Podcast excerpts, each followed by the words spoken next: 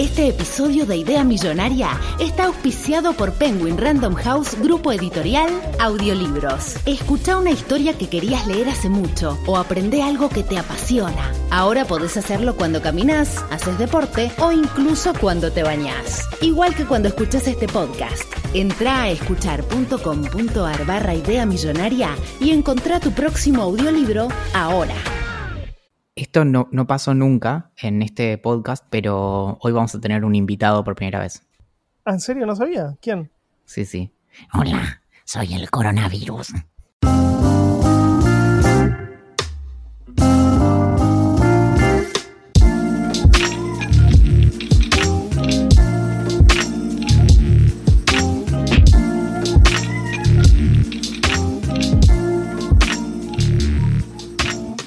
Muy probable que escuches esto desde tu casa.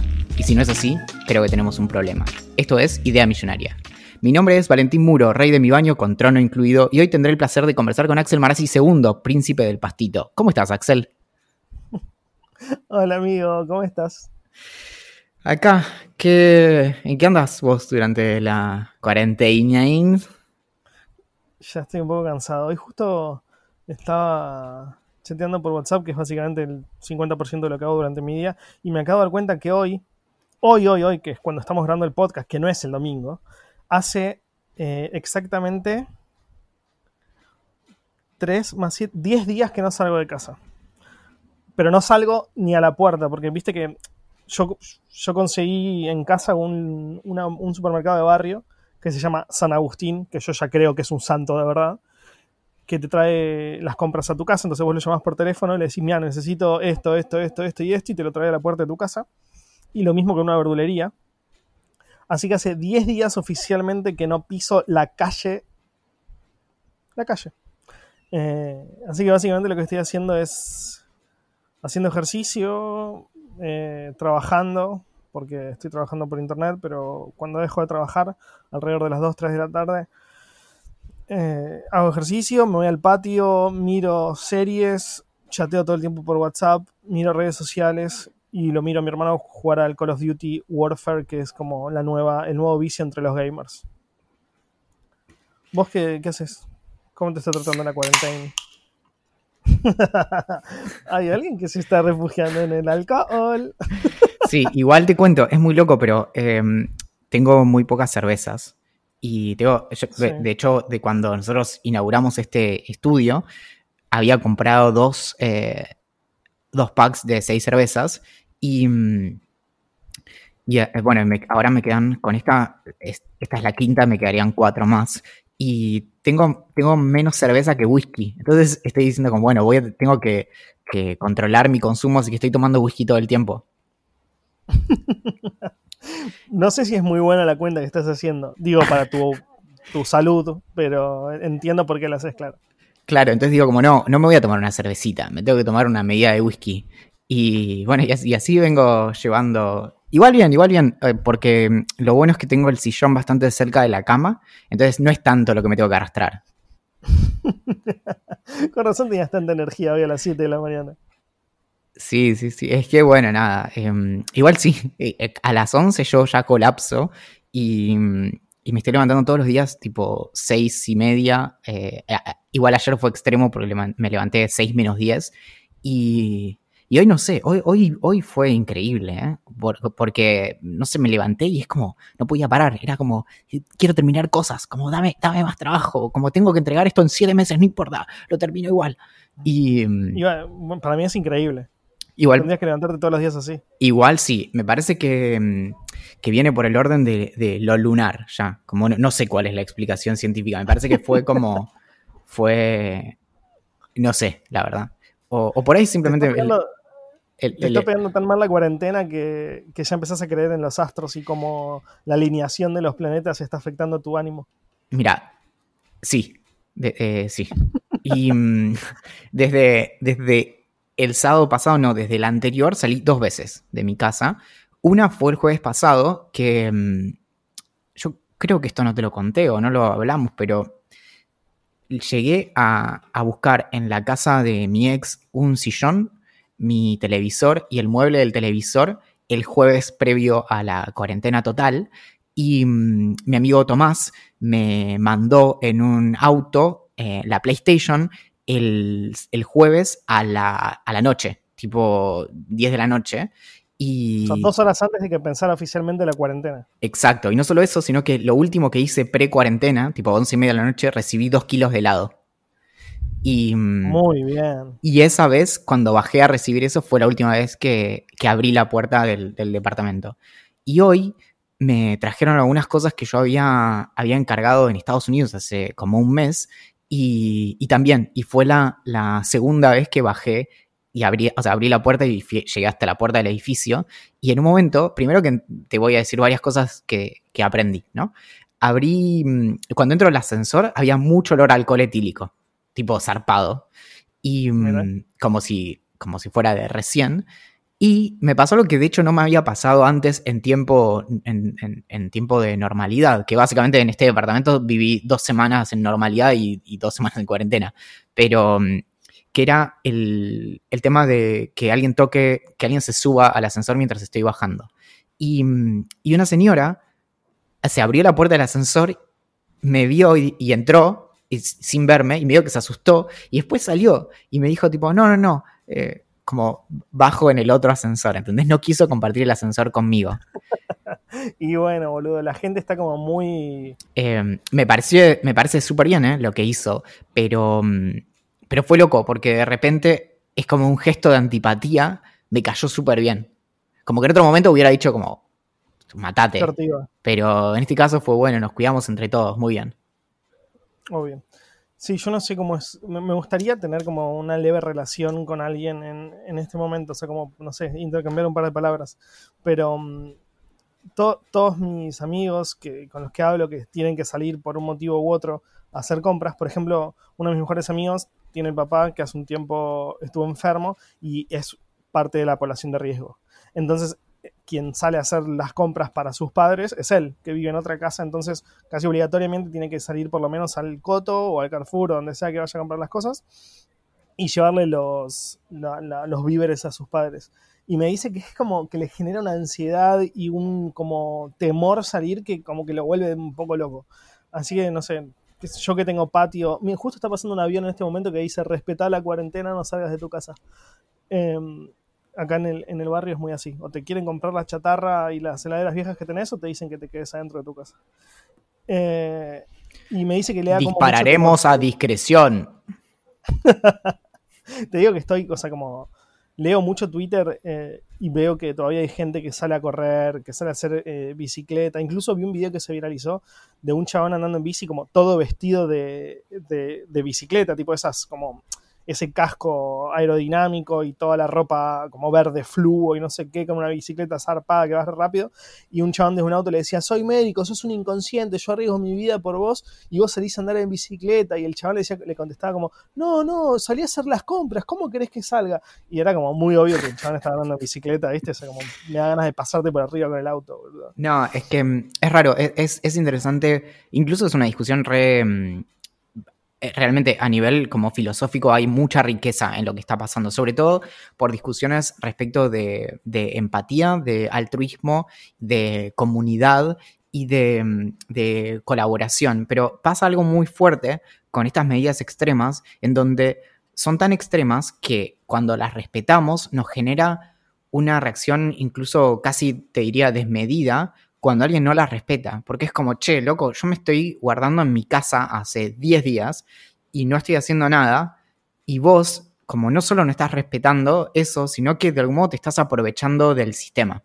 Y, nos genera como una respuesta muy visceral en donde nos da demasiada bronca que alguien se, haga el boludo. Por eso estas historias de, bueno, son historias terribles, ¿no? Como nuevamente el rugbyer que, le pega a un encargado de, edificio porque no estaba respetando la cuarentena por haber viajado, o la historia más reciente del surfer, que seguramente en algún momento hizo rugby en su vida, y que, mm, que lo agarraron volviendo de Brasil con una tabla de surf en, en la camioneta diciendo que se iba a Mar del Plata a cuidar a la mamá lo acompañan hasta la puerta de la casa con el patrullero, se va el patrullero y está el video filmado por un vecino en donde se ve como el tipo de los 30 segundos por reloj sale de vuelta y lo agarraron de vuelta y le hicieron un embargo de 500 mil pesos y le esperan 6 a, 6 a 2 años, eh, 6 meses a 2 años de, de prisión.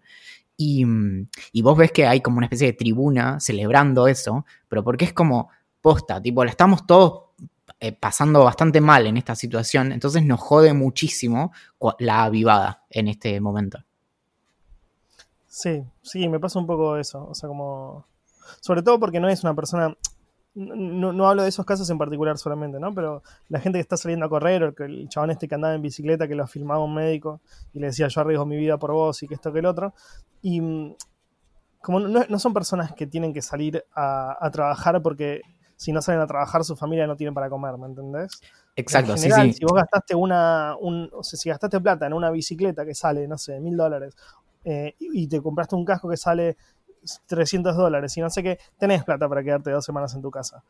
O para solucionar y, y atravesar este momento. Entonces, Porque en cualquier caso no, no, estás saliendo a laburar. O sea, no, no sos, por ejemplo, el pibe de Rappi eh, o de la empresa que sea que está laburando, digamos, por, por muy poca plata y está, digamos, poniendo el cuerpo y demás. Sos vos que no te podés aguantar un rato, aguantar un rato. Y también pasa lo mismo con lo de pasear el perro. Como la, la instrucción es muy clara. Tenés que salir a la puerta, a, la vereda de tu edificio. El perro hace lo que tiene que hacer y, y después te metes. No es dar una vuelta a la manzana. Sí, sí, no es salir a pasear vos un rato y de paso sacar a pasear al perro. Como aprovecharte de que tenés un perro para sacarlo 10 cuadras a caminar un rato. Pero bueno, no sé, es, es una cuestión de, de, de egoísmo que, que, es terrible. Que te, es como decís vos, un poco como. Pero no, ni, siquiera es, ni siquiera es porque yo, a mí me está costando tanto, sino porque, digo, yo creo que leí una noticia hace un tiempo, hace unos 3, 4 días, que decían que las personas que salieran de sus casas en Italia iban a ser catalogadas como, como potenciales asesinos. O sea, no, me acuerdo cuál era exactamente la, la, figura legal. Y en un momento dije como, tenés, o sea, como, en cierta forma es cierto, ¿me entendés? Porque, o sea, por culpa tuya, eh, esto se puede seguir esparciendo y hay gente que eventualmente se puede llegar a morir. Entonces, me parece fantástico que haya personas que estén yendo a la cárcel. Por ejemplo, la del surfer este, que tenés que ser terriblemente gil. Eh, para cagarte tanto en, en, los demás, sobre todo, porque ni siquiera es en, en, tu salud solamente. Porque si te vas a cagar en tu salud, yo soy muy liberal para eso, como querés drogarte, drogate, querés eh, cortarte, cortate, te querés suicidarte, suicidate, pero no pongas en riesgo a los demás. No, y lo que tiene que ver, eh, tiene mucho que ver también con lo que sucede con las vacunas. Nuevamente, que cuando nosotros nos vacunamos, estamos protegiendo claro. a otras personas. Y, y, entonces, por ejemplo, tanto vos como yo tenemos como, no, no estamos en grupo de riesgo, pero tenemos personas que nos importan que sí lo están. Y entonces, si nosotros tomáramos la postura, eh, incluso suponiendo que nosotros no tuviéramos a nadie cercano en un grupo de riesgo, nosotros si nos manejamos por la vida como sin que nos preocupe nada, puede que nos pase algo complicado, pero también puede ser que, que, no nos pase nada. El asunto es que no lo tenemos que pensar desde nuestro lugar, de lo que nos va a pasar a nosotros si nos enfermamos, sino si enfermamos a alguien más. Por eso es que es tan interesante esto a nivel del, del pensamiento empático y el ponerse en el lugar del otro y, y demás. Sí, es, es, es cierto y, y, no lo había pensado con el tema sobre todo de las vacunas, pero tiene mucho que ver con eso.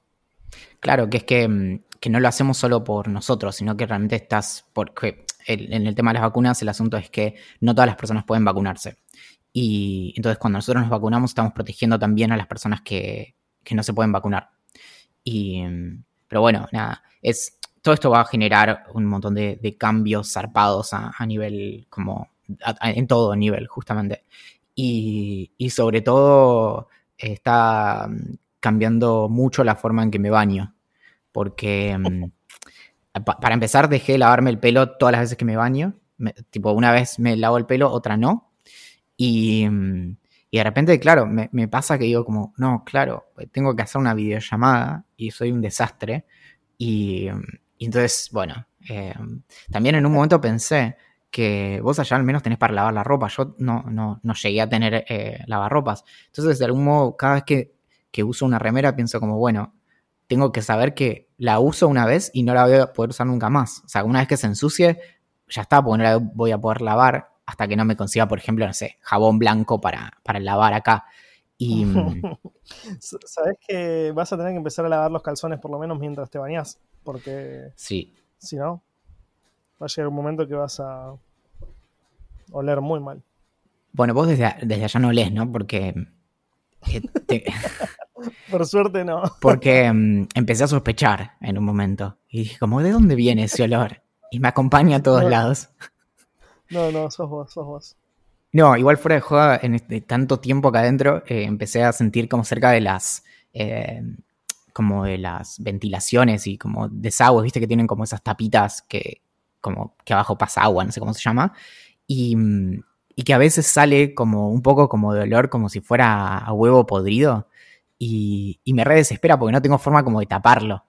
Y bueno, hoy descubrí un montón de hormigas también. Y me sentí medio bien porque fue como el, fue como el primer ser vivo con el que con el que pude interactuar. Entonces dije como, bueno, por ahí, Hola, amiguita. por ahí puedo acariciarlas un poco.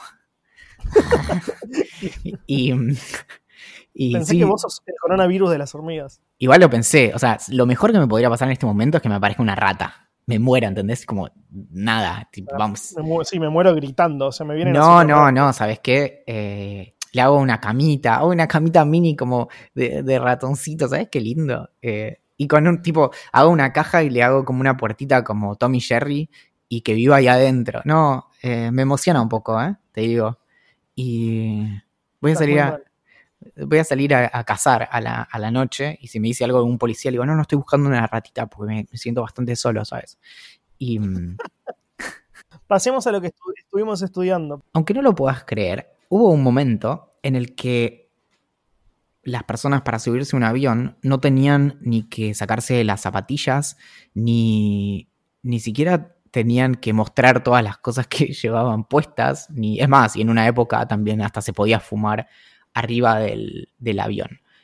Todo eso cambió, principalmente a partir de principio de los años 70, a partir de un caso especial de una persona que al día de hoy no se pudo identificar, que era un tal Dan Cooper.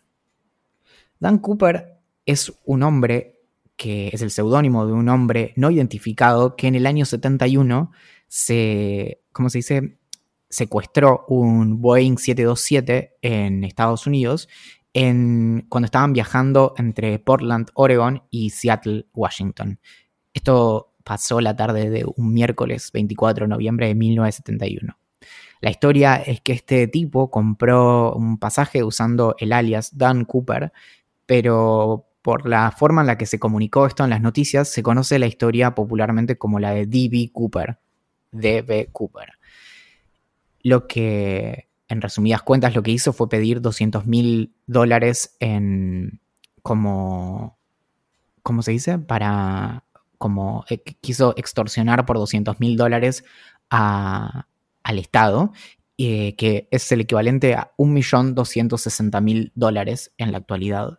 Y después de, de, que el avión aterrizara, y ahora vamos a ver todos los detalles, eh, se terminó escapando. Y al día de hoy no se lo encontró nunca. Y recién el caso se cerró en julio del 2016, pero de manera inconclusa no se sabe mucho al respecto y no se, no se encontró prácticamente nada. Bueno, la historia básicamente es lo que contó Valentín, pero al mismo tiempo hay muchos detalles que son muy interesantes en toda la historia, que son los que llevaron a que, a que sea uno de los robos eh, como sin resolver más importantes de la historia del mundo. Porque iba a decir Estados Unidos, pero en realidad como tiene tanta como mística alrededor este caso que, que, es uno de los casos más interesantes que hubo en el mundo.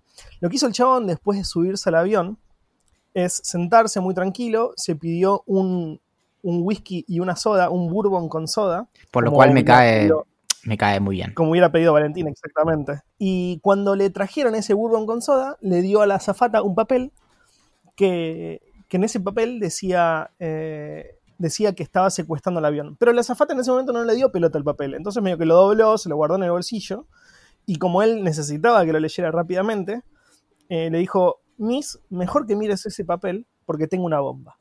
Claro, la zafata pensó que, que, este Dan Cooper le estaba tirando onda y dijo, uy, es otro eh, baboso que me da un papel como con su número o una cuestión así. Exacto. Bueno, la mina mira el papel, entiende que el chabón estaba, eh, estaba secuestrando el avión, el Boeing, y, le, muestra, le, dije que, le dice que se sienta al lado de él y le abre el maletín y le muestra que dentro tenía una bomba. Que después no, no, no logré eh, encontrar si esa bomba era real o no, pero por lo que tengo entendido no era real ni siquiera, era simplemente una serie de cables y como Exacto. parecía ser una bomba. Lo que dice la, tripulante de cabina, la zafata, es que eh, lo que ve es un maletín lleno de cables, que es como, bueno, tiene todo el aspecto de lo que podría ser una bomba, pero digamos, en el momento también, como ante la duda, no vas a, sospechar tampoco eso mismo.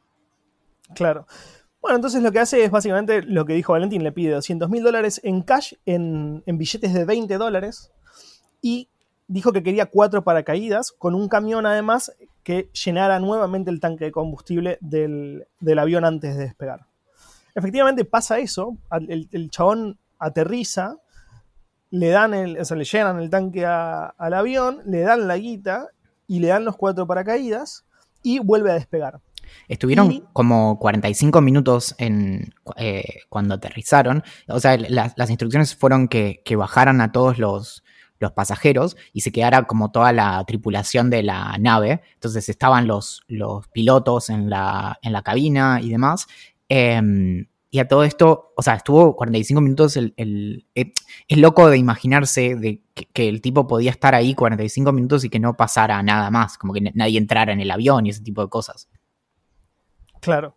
Bueno, ¿sabías que yo una vez, viste, no, sé si te percataste, seguramente sí, cuando vos viajas en avión que te obligan a abrir las, las ventanitas durante el despegue y el aterrizaje?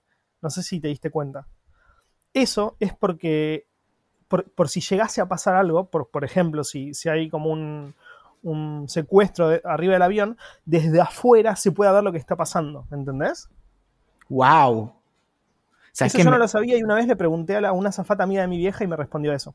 Me, me, lo pregunté muchas veces y me suena de alguna vez haber buscado la pregunta y no haber encontrado la respuesta. Pero mira, wow, tiene sentido. Esto es que me respondió una amiga de mi vieja. Yo pensé algo respecto de si había como una catástrofe, una cosa así, no, no me acuerdo bien por qué, pero había pensado algo por, por, ese, em, por ese lado. Bueno, volviendo a D.B. Cooper, lo que, lo que sucede cuando el, cuando el avión vuelve a despegar, el, secuestrador este le dice a los tripulantes que vayan desde donde estaban, que no sé en qué ciudad aterrizaron, pero desde donde estaban, que vayan a la Ciudad de México. Pero no le dice anda por esta ruta o por esta zona. Esto es muy interesante porque en un momento del vuelo, cuando estaba yendo hacia la Ciudad de México, el tipo que los había obligado a, viajar a no más de 10.000 pies, esto también es importante, abre la puerta del avión por la noche con lluvia y muchísimo viento, porque obviamente estaba yendo a, a miles de, no a miles, a cientos de kilómetros por hora, o a no sé cuántos kilómetros va un avión, pero era algo así como, lo tengo anotado en algún lado, pero ya lo voy a encontrar.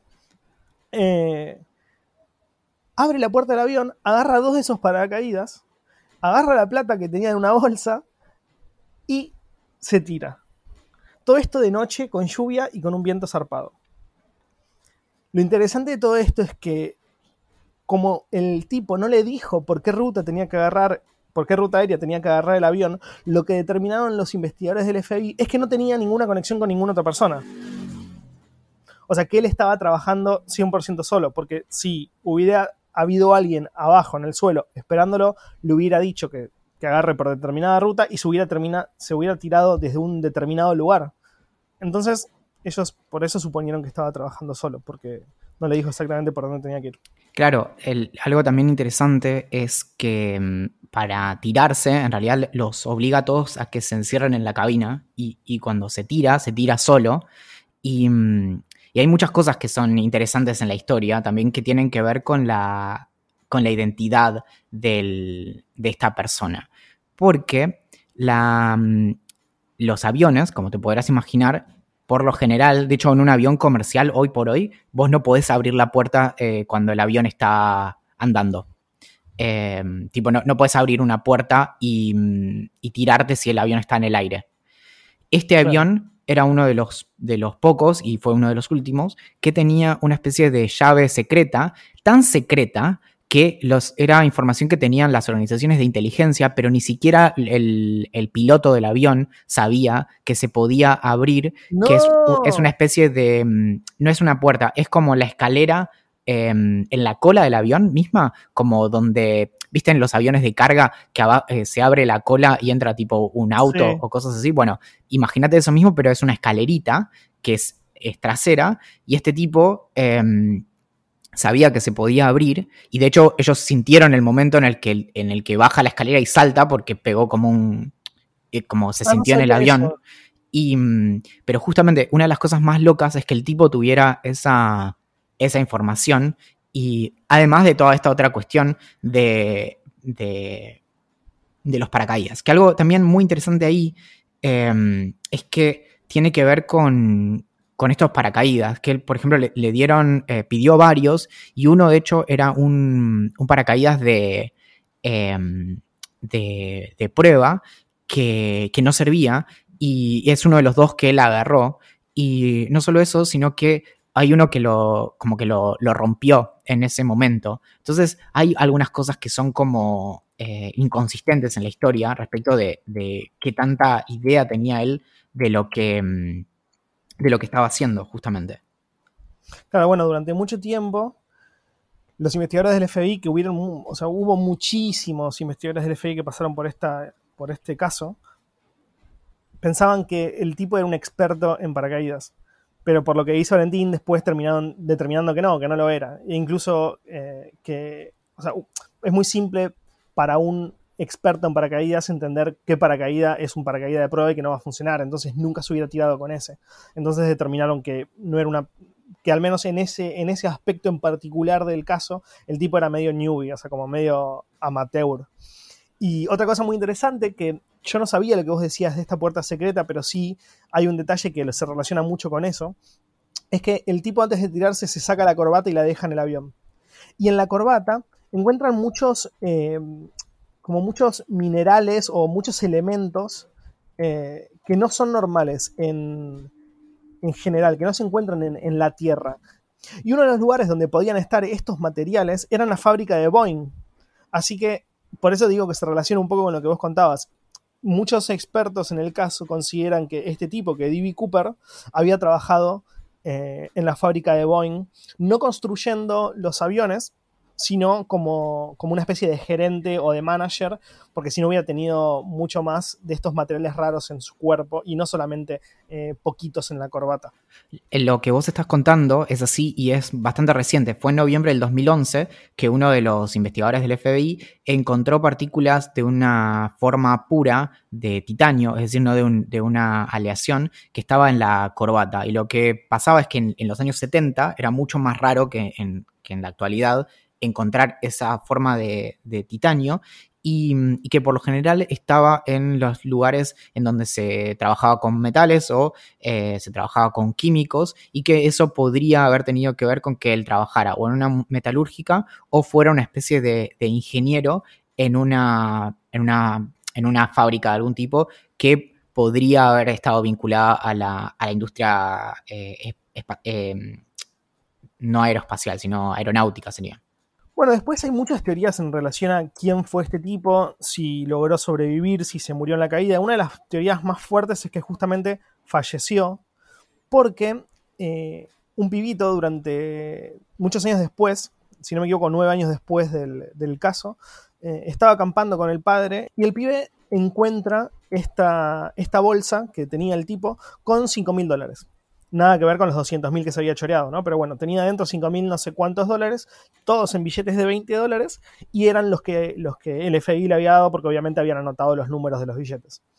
Y lo que se estipula es que este tipo, medio amateur como era y medio newbie en el tema de los paracaídas, se tiró, no, no, sostuvo bien o no agarró bien la bolsa con sus dólares, medio que la dejó, se, se le cayó, o sea, salió volando, los dólares se perdieron en el aire y terminó cayendo en este lugar que encontró el pibito y que, como no sabía sobre paracaídas, se terminó muriendo. Todo lo relacionan mucho con el tema de haberse tirado por la noche, en el medio de la nada, o sea, sin saber exactamente dónde se estaba tirando, con lluvia y a tanta velocidad. Lo que dicen los investigadores es que nadie con los conocimientos necesarios en relación a los paracaídas se hubieran tirado en esa situación, porque sobrevivir es muy, muy, muy, muy difícil.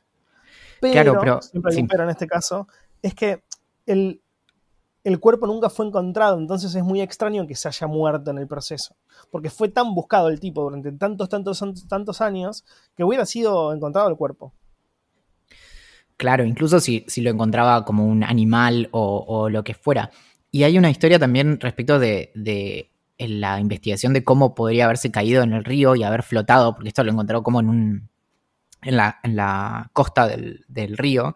Y mm, que también hicieron como toda la, la, investigación de qué podría haber pasado y por qué es que tres paquetitos de plata se mantuvieron juntos eh, y se separaron del resto de la plata y el resto de la plata nunca apareció. Y no solo eso, sino que Em, ya en ese momento se traqueaba a los billetes y nunca, desde ese entonces, apareció uno solo de esos billetes. Es decir, nunca nadie usó esa plata.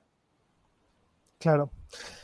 Nada, básicamente el, el, choreo de D.B. Cooper, que es uno de los misterios más grandes en relación a, robos a nivel mundial, como decía Valen hace un rato, se cerró en el 2016 Nadie sabe qué fue exactamente lo que pasó. Algunos tienen unas teorías que cierran más que otras, pero nadie exactamente sabe lo que sucedió. Y nos pareció muy interesante contarles justamente por ese motivo, porque ahora estamos investigando cómo hacer para robar un avión. bueno, pero esa es eh, la otra parte, cómo termina la historia, que, em, que en realidad esa fue una especie de época en la que hubo muchos robos así de, de, secuestros de aviones. De hecho, cuando sucedió lo de las Torres Gemelas, era algo bastante raro, no, sucedía porque había muchas medidas de seguridad puestas para, evitarlo. Y, y, lo que pasó fue que cuando este tipo se logra escapar y no lo encuentran más, al año siguiente, en el 72, hubo un montón, pero un montón de, de, personas que trataron de hacer lo mismo y todos salieron mal.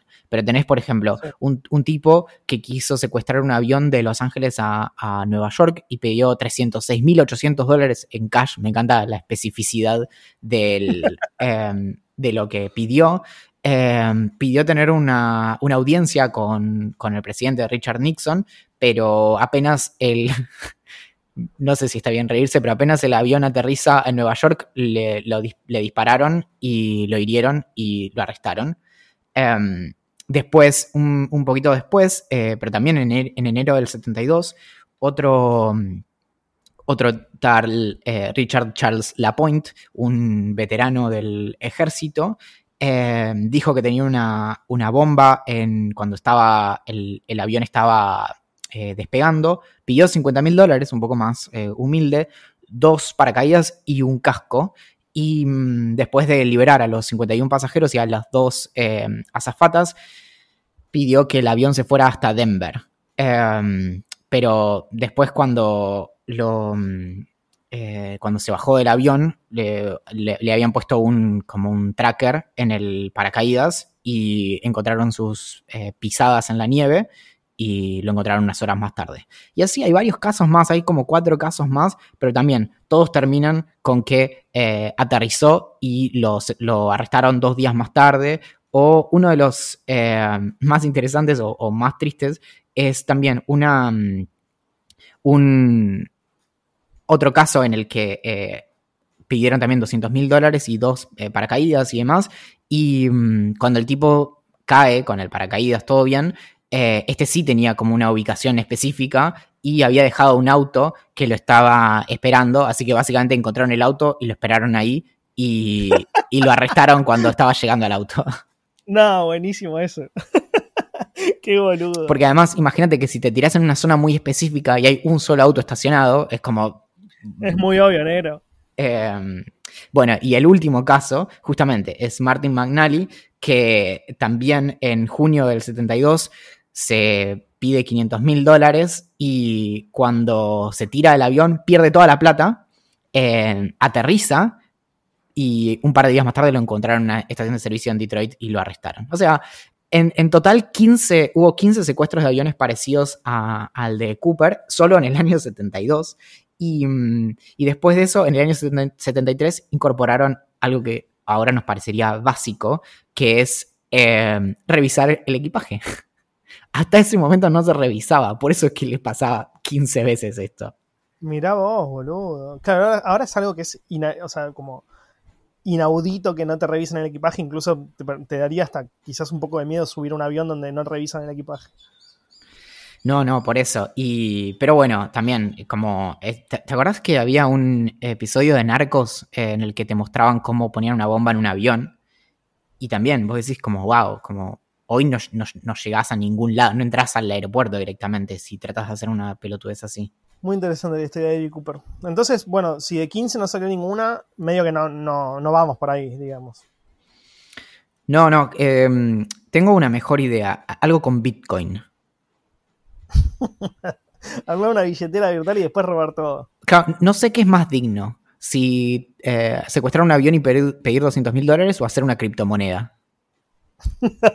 bueno, habíamos hecho una, la puede fallar coin, ¿no era? Sí, sí, por eso. Pero, o sea, es más, y si, pa- para agregarle profundidad a esta discusión, si, si fuera una discusión teológica, no sé con cuál de las dos es más probable que vayas al infierno. Decí que no existe porque ya creamos una, boludo. Sí, sí, pero bueno, eh, ante la duda. Y así que eso. eh, y esa es la historia de mi tío Dan. Qué lindo sería, ¿no? Y vos estás ahí con un montón de billetes de 20 dólares. que no puedo usar. Los tengo sí, guardados. dámelos a mí que yo los uso, tranqui. Eh, lo peor es que, o sea, obviamente es imposible, pero imagínate en una colección privada que alguien tuviera esos eh, 180 mil dólares. Eh, ¿Cuántos habían recuperado? 20 mil, ¿no? Yo leí solamente 5.000 en una, en una bolsa. Ah, bueno, 5 mil. Entonces 195 mil dólares. Eh, si son esos 195 mil dólares, seguro que valen mucho más. Claro, sí, sí. Imagínate como los dólares recuperados de eso deben tener un valor increíble para una colección privada. Bueno, amiguito, pasemos a lo que nos atañe, a lo que importa. Tenemos un mail, ¿no? Por lo que la gente vino, Em, por lo que nos hicimos famosos. sí, sí, sí. Ay, la fama. Léeme el mail, papito. Idea Millonaria en cuarentena por Brian Scarpelli. Buen día chicos, los empecé a escuchar hace no más de dos semanas y ya voy por la mitad de la segunda temporada. No me aguanté y me escuché barba sí, barbijo no, y ahora voy a escuchar el último. Mi ansiedad venció mi TOC. Mi idea millonaria la tengo en mente hace mucho y es una app en donde ingresás qué tenés en la heladera a la cena y con esa data de alimentos te tira qué recetas podés cocinar. Les mando un saludo grande y me alegro de que el podcast haya crecido tanto. Tanto que ya no le entran los pantalones. Es más, creemos que tiene que crecer un poco menos porque no se va a poder levantar de la silla. Sabes que, mm, que no, no- no conozco el nombre, pero sé que hay una aplicación o varias que son de este estilo. Mi amigo Manu en el año 2008-2009 había empezado a hacerla y se había sentado y todos los fines de semana programaba una app que se llamaba Gula Maker. Era una, en ese momento era una web porque no, no- no- no estaba el concepto de app todavía. Y, mm, y era esta misma idea. Pero con una rápida googleada encontré en inglés una que se llama Supercook, que te dice, le decís que tenés en la heladera y te tira. Y, y hay una que se llama myfridgefood.com, que entras y le tildás como lo que tenés. Voy a hacer una prueba, le puse eh, manzanas. eh, es mentira, ¿no? Le voy a poner manzana, palta, ajo, eh, canela, aceite de oliva, mostaza y zucchinis. Listo. Le busqué recetas. Y eh, el sistema está, está computando y me permite hacer em, algo con zucchinis, em, algo con, algo con zucchinis, eh, sal- salsa de, de manzana casera. em, no, no, básicamente me voy a morir de hambre. No importa. Bueno. sí. Venga esa trompetita. Ok, ok, ok, ok, ok, ok.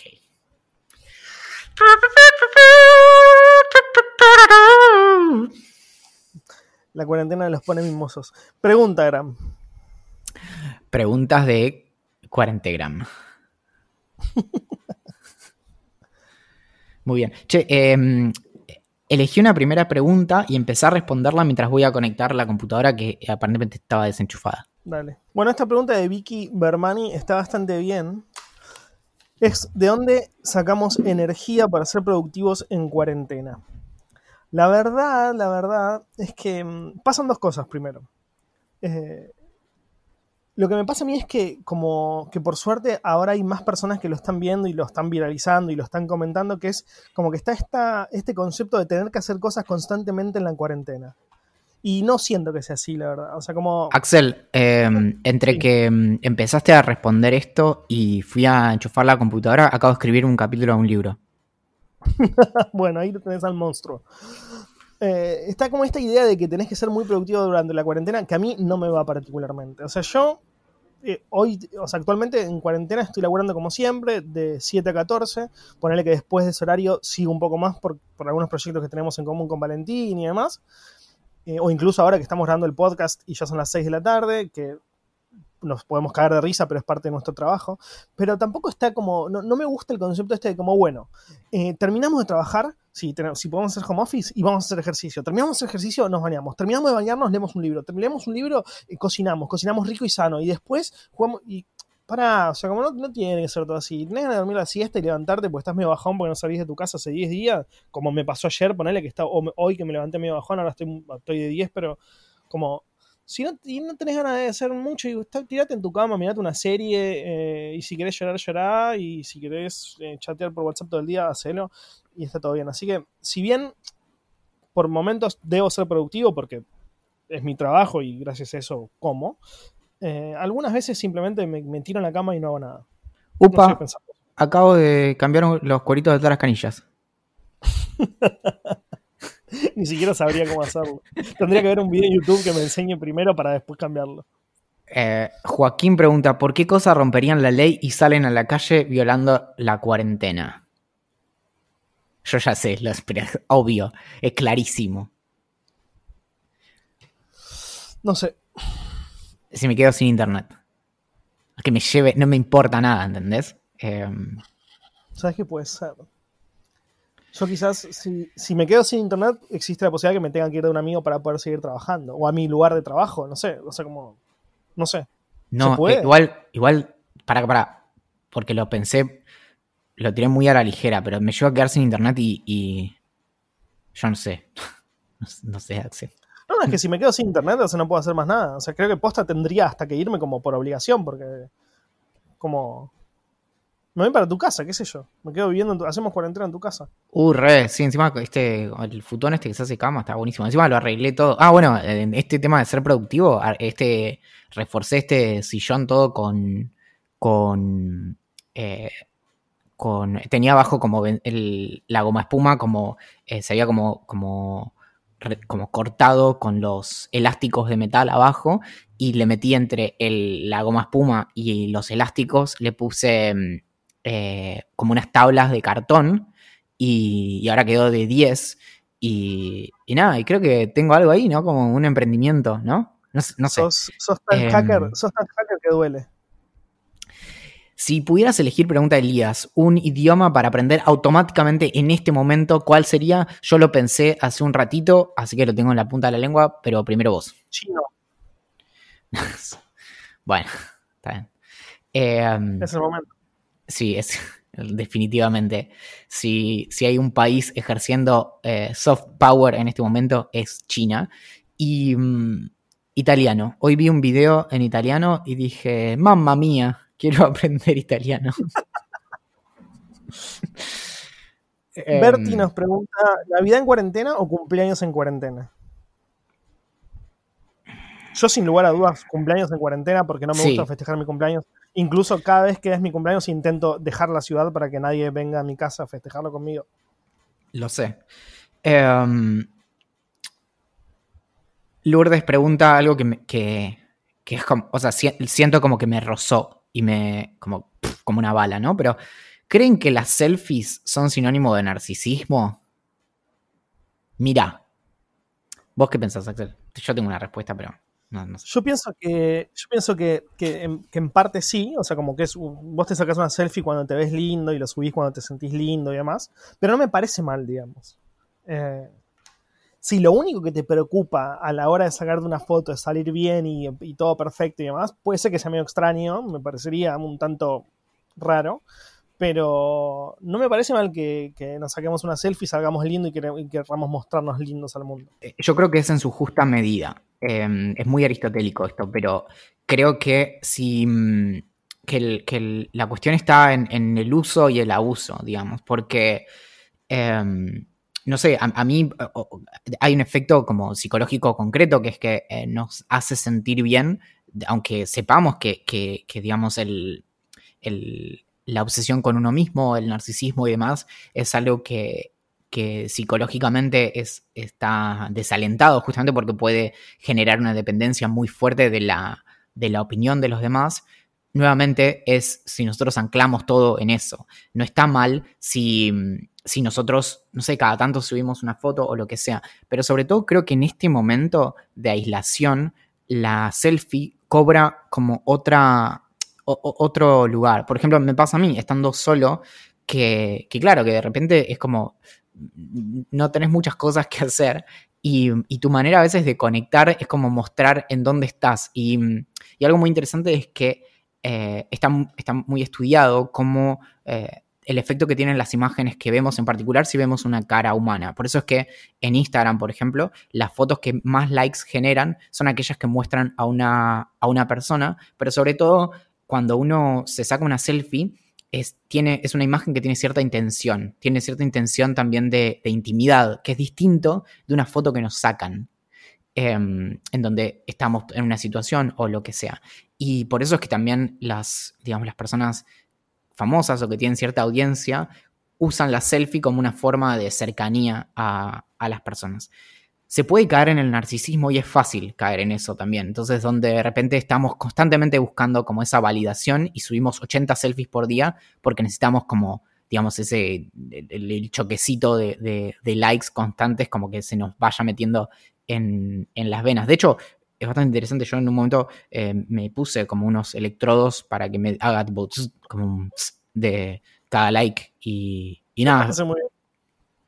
Pero creo que es eso, como, y, creo que tampoco es, es muy teórica la cuestión, como rápidamente nos damos cuenta de alguien que, no sé, no solo eso, sino que a mí hay ciertas personas que hacen tanto eso que me genera cierto rechazo, pero me, me, pasa, y voy a dar un ejemplo concreto, a mí me gusta me divierte cuando Axel sube sus, selfies o cuando sube su imagen después de correr y cosas así, porque me da como una ventana a su mundo no intrusiva, donde no es que yo le dije, che, Axel, mandame una foto tuya, sino em, que, que, me permite como ver en, en qué anda. Y es lindo conectar a partir de ahí también. El problema nuevamente es si lo único que nosotros ofrecemos es eso. Muchas gracias. Bueno, a mí lo que me pasa, que creo que te ibas a decir en un momento, pero arrancaste con otro tema, que es que a mí me cansa mucho la gente que lo único que hace es subir selfies. Entonces, yo, incluso son gente que hace contenidos que son muy interesantes, pero que quizás en las historias solamente suben selfies. Entonces, lo que hago en esos casos simplemente es muteo sus historias y sigo consumiendo los contenidos que hacen quizás en el feed, porque como que empieza, como que de alguna manera en mi cabeza me empiezan a caer un poco mal, ¿me entendés? Porque digo como, tan, tanto, tanto. O sea, todas tus 10 fotos en las historias van a ser selfies.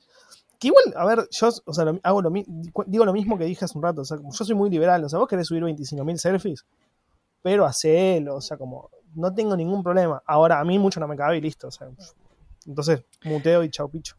No, y, un ejemplo también eh, interesante es, por ejemplo, Esteban Menis, eh, casi, que es, bueno, eh, amigo de ambos, es una, es una persona que sube mucho contenido de él hablándole a la cámara y es un contenido que a mí me divierte, como desde el lugar en donde lo hace, es como genuino y medio que todo el tiempo se está como se lo toma como con seriedad, pero riéndose de, lo que está haciendo. Y, me parece como interesante también porque te das cuenta, sobre todo con su audiencia, la manera en que su audiencia conecta con él es como muy cruda y muy cercana y por lo general muy como íntima. Y me parece que está bien. Y creo que un indicador de narcisismo es esa superficialidad, en donde no nos acerca tanto a la otra persona, sino que es como poner una máscara y ocultar otra cosa, ¿no? Como esta cuestión de, verse siempre espléndido en las imágenes, cuando, cuando, no sé, incluso en este sentido, en este momento tiene mucho sentido no estar espléndido.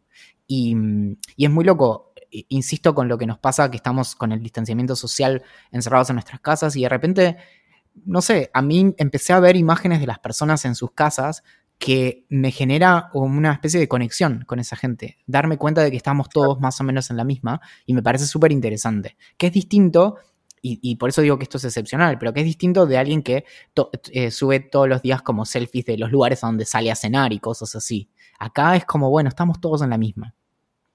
Bueno, es muy curioso que estés diciendo esto porque justo para observando, para el observando que será el domingo, o sea, es decir, para quien esté escuchando hoy, eh, una de las notas que desarrollo un poco más, que incluso capaz sea la de apertura, que se titula así como tenemos que publicar nuestra vida en Instagram, pero no, o sea, es exactamente lo que vos estás diciendo, o sea, es, nace de un artículo que publicó una mina que se llama Caitlin Tiffany, que se llama You have a moral responsibility to post your boring life on Instagram, o sea, algo así como tenés la responsabilidad moral de publicar tu aburrida vida en Instagram, donde la mina explica que recién ahora nos estamos dando cuenta que quizás muchos influencers, muchas personas que nosotros tomábamos como, como no, o sea, estos millonarios que se van a comer a lugares eh, imposibles para mí, que viajan por el mundo sin parar, que estos, estos eh, como están viendo la aurora boreal un día y el otro día están en Hawái surfeando, eh, viven como vivimos nosotros también. O sea, comen lo que comemos nosotros, se aburren como nos aburrimos nosotros, miran las series que miramos nosotros.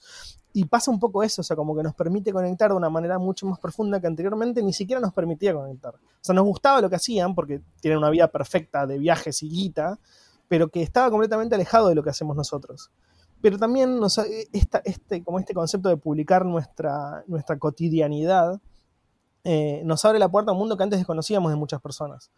Eh, o ver la cocina que la tienen hecho un quilombo, o ver el patio que lo tienen con el pasto crecido. Todas esas cosas que a mí me parecen fantásticas porque son parte de nuestra realidad también. Es que es muy fuerte. Realmente, no solo nosotros, sino que, que hace muchísimo tiempo, muchas generaciones, es decir, hay generaciones que, que, que, nacieron y murieron en el medio, o sea, personas que nacieron y murieron en el medio sin nunca haber vivido una situación en donde por un lado estamos tan interconectados y estamos aislados a partir de nuestra interconexión. Y eso es lo que es eh, muy interesante, porque hace 100 años, si había una cuarentena eh, generalizada, imagínate que hablar con otra persona o incluso ver la vida de otra persona en el sentido estricto, ver una imagen, era algo completamente eh, imposible. Y, y, ahora podemos tener todas estas ventanas inmediatas y es muy fuerte darse cuenta de que gran parte del mundo y gran parte del mundo occidental con el que mayormente interactuamos está en la misma. Por eso es tan fuerte ver a, los, no sé, artistas, a, un montón de, de personas como que tienen vidas excepcionales en la misma que nosotros, porque por lo general no es el caso. Por lo general están con, en sus jets privados y dando vueltas por ahí. Y en este caso todos tenemos eh, que padecer la misma situación. Y es, es muy fuerte, ¿no? Como estar, de algún modo, todos, al estar todos tan distanciados, estamos muy unidos en, en una misma historia. Yes, yes, yes, yes, y me encanta. Sophie Ragú nos pregunta, ¿cuál es la canción o el álbum que estamos usando o que más estamos escuchando para sobrellevar la cuarentena? Y no puede ser una mejor pregunta, porque descubrí un disco que eh, se llama Music for Silence, que es de un chabón que se llama Nick Murphy, que quizás lo conozcan por su apodo, su apodo es más famoso porque no son muchos discos su apodo. No, se llama Chet Faker, el, ah, sí, sí, sí. Y mm, Music for Silence es un disco instrumental muy tranquilo, muy, muy relax, muy llevadero, que quizás para quienes conozcan esta radio de, de la pibita que estudia, que es eh, Lo-Fi Music o Beats to, to Relax and Study to o algo así. Es una radio que se puede escuchar en YouTube. Si ponen Lo-Fi, lo primero que va a aparecer es eso. Eh, medio que como no tiene, no tiene letra y además es muy, muy relajante y muy tranquila, funciona muy bien para dejarla o de fondo o usar para trabajar. Salió ahora encima. Salió hace muy poquito, salió hace tipo a principios de este mes, creo que el 6 de marzo, si no me equivoco, o el 16, algo así. Gran recomendación recomiendo. Eh, Podrías ponerlo en el vino. De una. Creo, Que, creo que mañana te toca música a vos. Y si me toca a mí, cagaste. Pero mal, pero, pero horriblemente. Em, pero, ponelo solamente si lo escuchás. Yo sé que te va a encantar. Sí, sí, sí, es que Chet Faker me encanta. Eh, Sophie nos recomienda Phineas, que no sé qué es, supongo que es una banda. Em, es el hermano de Billie Eilish, que se llama Phineas. Eh, ah, Phineas O'Connell. Phineas O'Connell. Ok. Em, yo no estoy escuchando una música en particular, pero lo que empecé a hacer en los últimos días, y en particular hoy, que fue este día de alta mega archi productividad, es que me puse a, escuchar discos que en algún momento sé que me gustaron mucho. Así que lo primero que hice a la mañana fue, ahora que, tengo nuevamente Google Home, me, levanto y le pido música y le dije, poneme All Killer No Filler de Sun 41. Así que como que ya arranqué como mega arriba haciendo el café con leche, tipo escuchando música de principio de los 2000 de como muy acelerada, digamos. Y, después me escuché el siguiente de Sun 41, no, el siguiente en el orden que salió, pero eh, escuché Chuck de Sun 41, me escuché después el disco, el, tipo self-titled de Blink 182 eh, del 2004. Em, y no me acuerdo qué más, pero estoy como repasando, sí, y repasando discos que, que, en algún momento sé que me gustó el disco entero, que es algo que no hacía hace mucho, así que también como recomiendo eso. Jero nos pregunta por qué las mejores ideas vienen cuando estamos en la ducha o en el inodoro.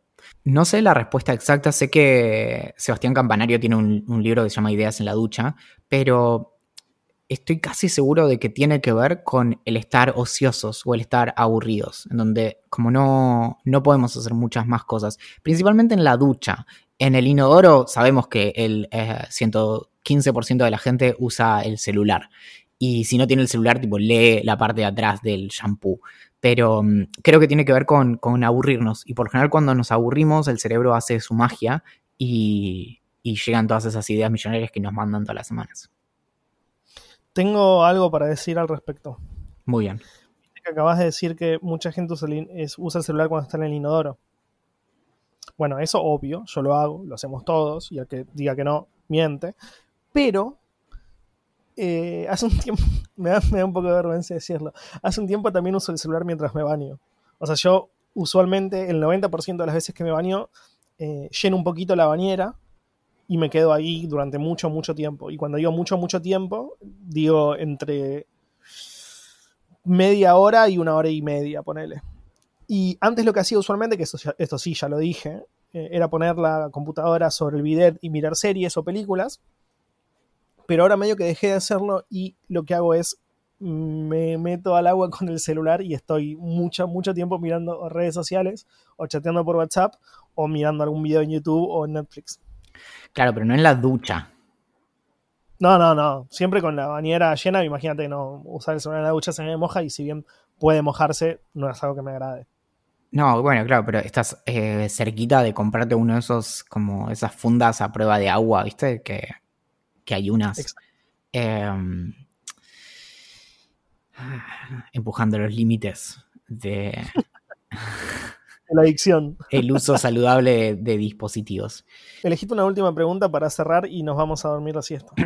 No, nos vamos a grabar el, podcast em, para el VIP de Idea Millonaria. La última pregunta que es interesante es de Marco, que pregunta, ¿qué les parece este escenario como simulacro para la renta básica universal? Creo que ya se probó muchas veces y medio que no tuvo éxito, así que no sé, no sabría decirte. Es que, la, es que hay una confusión que es que em, la renta básica universal no exige que la gente se quede encerrada en su casa.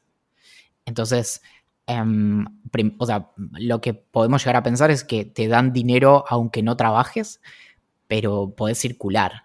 O sea, y podés mantener de algún modo activa la economía, podés ir a un restaurante o lo que sea.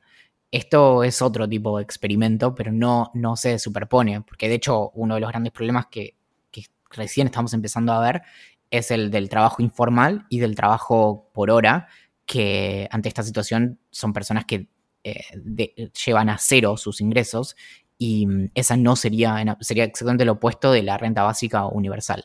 Así que puede que haya algún paralelo o alguna como clave para pensar esta situación, pero son muy, muy disímiles en que lo principal de esta situación no es el no trabajar, la mayoría de las personas eh, que tienen la posibilidad están trabajando, sino que es el, es el hecho de estar encerrados en nuestras casas.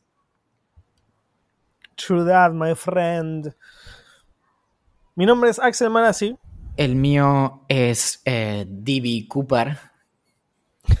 Qué lindo sería. Pasamos unos billetines. Eh, quien hizo la canción de inicio y cierre de este, este podcast llamado Idea Millonaria es Julián Muro.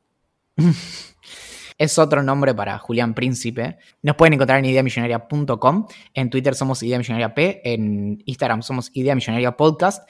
Y en Facebook, Telegram, Reddit y YouTube somos Idea Millonaria. Muy bien. También nos escriben a gerencia arroba, mis, arroba sus ideas millonarias. Y, esta semana queremos saludar también a las nuevas personas que, que se sumaron al VIP, que mm, estamos muy contentos. Gracias Macarena por el mail que nos enviaste.